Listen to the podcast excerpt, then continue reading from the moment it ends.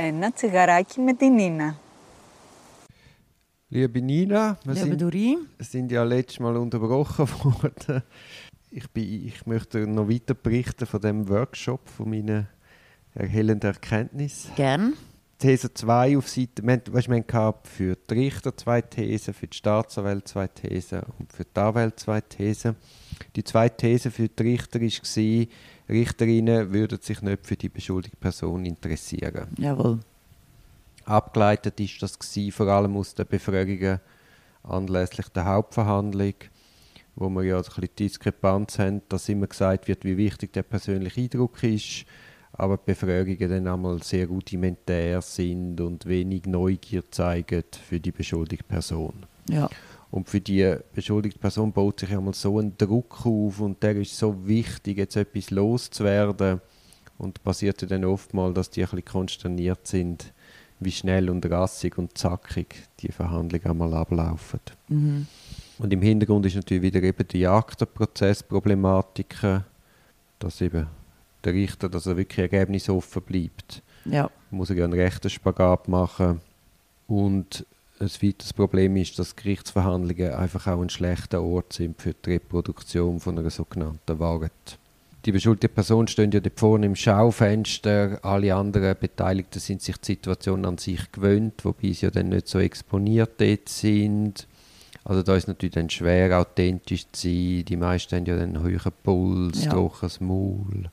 Und dann aufgrund von dem dann zu ableiten, der ist jetzt verstockt oder nicht einsichtig, dann bist du einfach schüch. Ja, oder massiv unter Druck. Ja, ja, also ich finde, es, es trifft einmal ein bisschen die Falschen, weil die, denen, wenn es einem etwas wirklich, wirklich, wirklich leid tut, das ist wie wenn man sagt, ich liebe dich, oder die, die das Licht auf der Zunge haben, ist dann das Gefühl wahrscheinlich nicht so tief, als der, der wirklich verliebt ist. Kann sein, ja. Und ich eben, ich, ich, die Gerichtsverhandlungen, das führt nicht immer. Also der Eindruck, der dort einmal entsteht, muss nicht unbedingt mit dem übereinstimmen, wo du als Anwalt hast, wo vielleicht der schon zwei Jahre begleitet hat. Das ist so, aber das kann man auch nicht erwarten. Also, wir Ja, kennen ja. unsere Klienten ja meistens viel besser. Ja, ja, aber eben, wenn man schon so ein Setting aufbaut, könnte man ja sich auch mal überlegen, gibt es nicht ein besseres? Dann war die Diskussion, gewesen, eben die Befragung einmal vor Gericht. Also jemand hat geäussert, das sei es auch ein Zeichen von mangelndem Respekt der beschuldigten Person gegenüber, wenn das einfach so... Oder da erlebst du ja riesen Unterschied, je Ja. nach Gericht und Vorsitzenden. Ja. Es ist aber auch ein Unterschied, je nachdem, wie der Klient tickt. Die einen finden das super, wenn sie möglichst wenig Fragen müssen beantworten Oder zum 800. Mal die gleiche. Und andere würden gerne ein bisschen einen Eindruck von sich zeigen. Und ist ja für uns auch wichtig oder eben nicht so gut.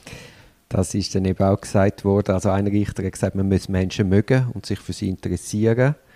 Eine Grundvoraussetzung für alle, die äh, im Strafrecht tätig sind, ja. Ja, genau. Und dann hat aber eine Anwältin gesagt, bei gewissen Klienten seien sie aber schon froh, wenn sich das Gericht nicht zu sehr für die interessiert. Ja, das kann ich auch unterschreiben, ja.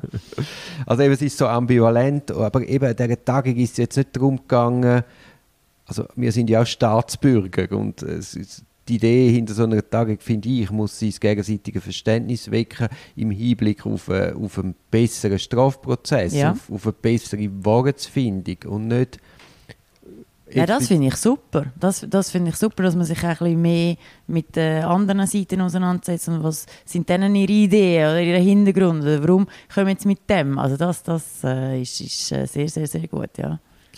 Dann ein weiteres Thema war der Dresscode. ich habe ein Beispiel mal erlebt in St. Gallen, wo ich mit einem dunkelgrauen, ich habe, ja- ich habe ja klassische Anzüge, also dunkelgrau erschienen bin. Und dann ist vorne ein Gemurmel losgegangen. Und dann ist dem Zürcher Anwalt beschieden worden, es stänge in der dortigen Gerichtsorganisation Gesetz oder was das da Ja. war. Aber das ist jetzt mehr als 10, das ist 15 Jahre her. Haben sie gesagt, ja, dort stänge dunkler Anzug. Aha, Und die Praxis sei schwarz oder dunkelblau, aber sicher nicht dunkelgrau. ja, Dann habe ich natürlich zu Kreuzen kriechen, ist ganz klar, oder? ja. Oder einmal am ZMG bin ich gekommen für eine Haftanhörung und dann haben sie mich unten nicht reinlassen. Dann gesagt, ja, was ist jetzt los? Anwalt, oder? Und dann haben sie mich so angeschaut. Es war ein Richter, der dort irgendwie gerade rein ist. Und hat gesagt, kann ich mitkommen? Dann haben mich so angeschaut. Anwalt? Unrasiert und ohne Krawatte. Und Ja. weißt du, so 40 Grad im Schatten mhm. an einem heißen Sommertag. Mhm. also da ist schon ein Bild. Aber grundsätzlich bin ich natürlich, also ich bin nicht wie ein Lump dort hergekommen. Und ich Ja. bin auch das so, ich bin auch dafür, man repräsentiert ja etwas. Man ist ja mit einer Rolle vor Gericht oder mit einer Rolle geht man ins Gefängnis zum Klient. Und dann muss man, glaube ich, also finde ich, ist sehr wichtig, dass man reflektiert und überlegt, was lege ich an. Ja, Ich ja finde ich schon auch. Man und kann nicht ihr irgendwie... Frauen in dieser Männerwelt, Gut, also diskussionslos gehst du nicht mit dem Miniröckchen A an eine ja. Hauptverhandlung oder B noch schlimmer ins Gefängnis oder in einer, Absta in eine Abstandszelle. Ich finde auch, das geht gar nicht.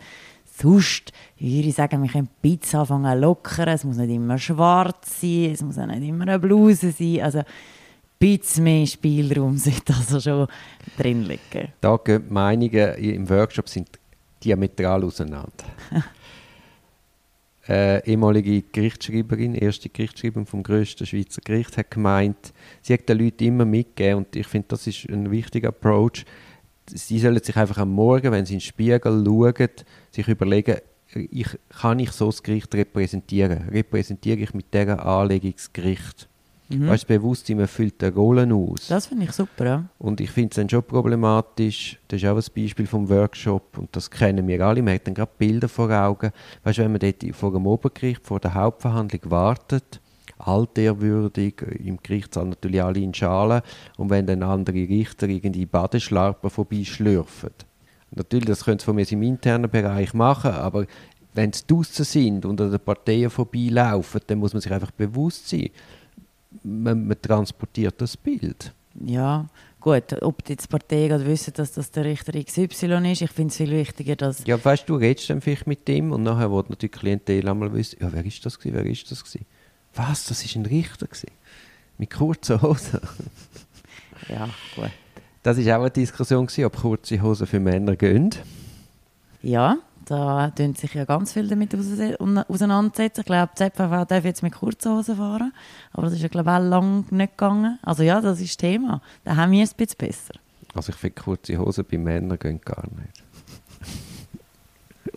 Ja, ich finde es jetzt auch eher nicht, aber ich finde, wir haben Freiheit, ihr sollt auch Freiheit haben. Dann war die Diskussion gewesen, äh, Rechtsanwalt, also weißt der Eindruck gegenüber dem Klient.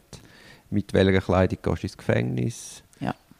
Ja, die Frage ist, man, wie will man einem Klienten gegenübertreten? Ich glaube nicht, dass man immer muss geschalt sein muss. Eben, das ist ja auch, dann bist du so der Studierte. Genau. Also man muss schon auf den Klient, Klient anpassen. Ich glaube, für die einen ist es überhaupt nicht wichtig. Dann wäre es eigentlich auch egal, wenn man mit den Turnschuhen und den Jeans hineinläuft. Und für andere ist es extrem wichtig. A, Anwalt, A, Anzug. Ja. Dann hat äh, seit der Staatsanwaltschaft ist das Gleiche wie am Gericht. Ein, ein leitender Staatsanwalt hat dann gesagt, eben, man kann natürlich nicht mit einem T-Shirt dort sitzen, I like beer, und dann machst du irgendeinen Findsfall. Also fahren im antrunkenen Zustand. ja, das ist unglaublich. Da ja. musst du einfach auch ein, bisschen ein Sensorium haben. ja. Wobei der Klient fände es vielleicht noch witzig, aber äh, Ja, ja. nein. Aber äh, es geht ja darum, nachher auch um eine Akzeptanz. Und das ist auch der, der Eindruck vom Büro allgemein. Also wenn du dann einen Fa- Fall von Polizeigewalt behandelst, kannst du einfach nicht hinten an der Wand Polizeiabzeichen hängen haben. Ist schwierig, ja. Ist schwierig. Also auch da, und ich, ich finde auch, das geht ein bisschen vergessen, weil so wie die Räume eingerichtet sind, aus dem leitet sich ja dann auch zumindest das Bild ab, das man von diesen Leuten hat. Also es ist sehr, sehr wichtig, wie die Räume aussehen, weil man von dem her Sch- Rückschlüsse macht auf Kompetenz. Ja, plus halt schon auch in Kombo mit der Anlegung. Also, Ja, natürlich, das- es gibt das Gesamtbild. Ja, genau. Also, Und dann hat ein Richter gesagt vom BG Winterthur, er hat eigentlich für jeden Fall seinen Raum, seinen Gerichtssaal. Also er überlege sich eigentlich bei jedem Fall, in welchem Gerichtssaal will ich den verhandeln. Okay, Also sehr schlau. sehr, ja. Und jetzt leider mit Covid werde das verunmöglicht. Ja, klar, ja. Aber eben das Bewusstsein gibt es auch Teil von der Justiz, wo das sehr, sehr mit dem spielen. ja. Dann war noch Thema, gewesen, äh, wie der Beschuldigte soll vor Gericht auftreten Da Also- sind auch die Meinungen völlig auseinander. Also ein- anlegungstechnisch. Ja. oder? Die einen haben gefunden, er kann im Trainer kommen, die anderen haben gefunden, auf keinen Fall im Trainer. Das ist dann Diskussion innerhalb von verschiedenen Richtern gewesen.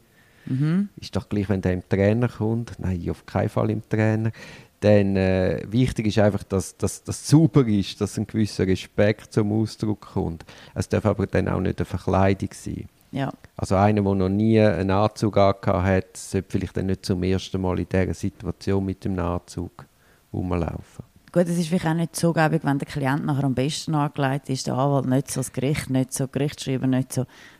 Ist vielleicht auch ein bisschen komisch.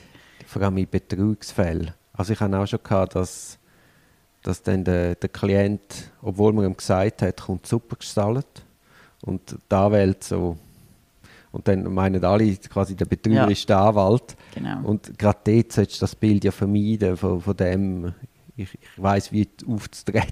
Das ist so. Aber ich finde auch, am wichtigsten ist es nicht verkleiden. Plus die, die aus dem Gefängnis kommen, die haben natürlich nicht die ganze Garderobe zur Verfügung. Das ist natürlich auch dann noch Thema geworden, dass eben die Leute, wenn sie dann im Trainer kommen, dass, oder es ist dann der, einer hat den Fall geschildert, dass er oben ein Hemd hat, aber unten Trainerhose. Ja gut, das ist wahrscheinlich nicht anders gegangen. Ist nicht anders gegangen, da, ist aus dem, da hat man einfach verpasst, rechtzeitig Kleider zu organisieren Ja. für den. Ja, nein, also auch das ist super spannend gewesen. Dann ist, ist die weitere, weitere These hat sich dann gegen oder für die Staatsanwaltschaft ähm, mit der Staatsanwaltschaft auseinandergesetzt. Dort ist die These gewesen, das Erledigungsprinzip ist wichtiger als die materielle Wahrheit. Dann dort ist die Staatsanwaltschaft, auch wieder ein Abteilungsleiter, ist teilweise geständig in dieser These. Gut, sie müssen ja wahrscheinlich in gewissem Maß auch. Eben, teilweise geständig. Also rein faktisch fände ich eine Triage statt, bei kleinen Fällen. Ja, Er hat von Abdieseln geredet. Er sagt die Fälle abdieseln. okay. Keine Goldkante anwenden. Mhm. Und dann ist der Verdacht aufgekommen im Raum, ja, aber das geht zu Lasten von der beschuldigten Person, weil im Zweifel ist einfacher ein Strafbefehl zu erlassen als eine Erledigungsverfügung. Das ist so. Dort ist dann das Geständnis widerrufen worden und mit, äh, äh, relativiert worden, um es richtig zu sagen. Es gäbe 50% der Fälle gäbe es eine, Einstellungs-, eine Einstellung. Also wir haben eine Einstellungsquote von 50% und das weist ja aufs Gegenteil hin als auf den Verdacht. Gut, trotzdem glaube ich, dass eine Erledigungsverfügung zu schreiben schwieriger ist als ein Strafbefehl. Dann ist die These, die nächste These war, für die Staatsanwaltschaft sind die Beschuldigten schon von Beginn an schuldig. Im Hintergrund ist natürlich das Menschenbild. Du hast immer das Negative, du siehst ja dann das Negative, also vor allem bei der Polizei siehst du es, oder? Die sehen ja nur noch Delikt. Und ich habe das ehrlich gesagt gerade nach dem Studium auch gehabt. Man ist ja dann so ein bisschen wie gelähmt, weil man weiß alles, was man nicht darf. Hast du das nie gehabt? Nein. Ich habe es vielleicht eine Woche gehabt. Nein, Blödsinn. Also das ist das Menschenbild und natürlich hast du ja immer, es gibt ja immer eine These, nämlich eine Tathypothese. Und du gehst natürlich von dem her an einen Fall an und Natürlich. dann siehst du natürlich immer mal das Belastende und nicht das Das Entlastende. so.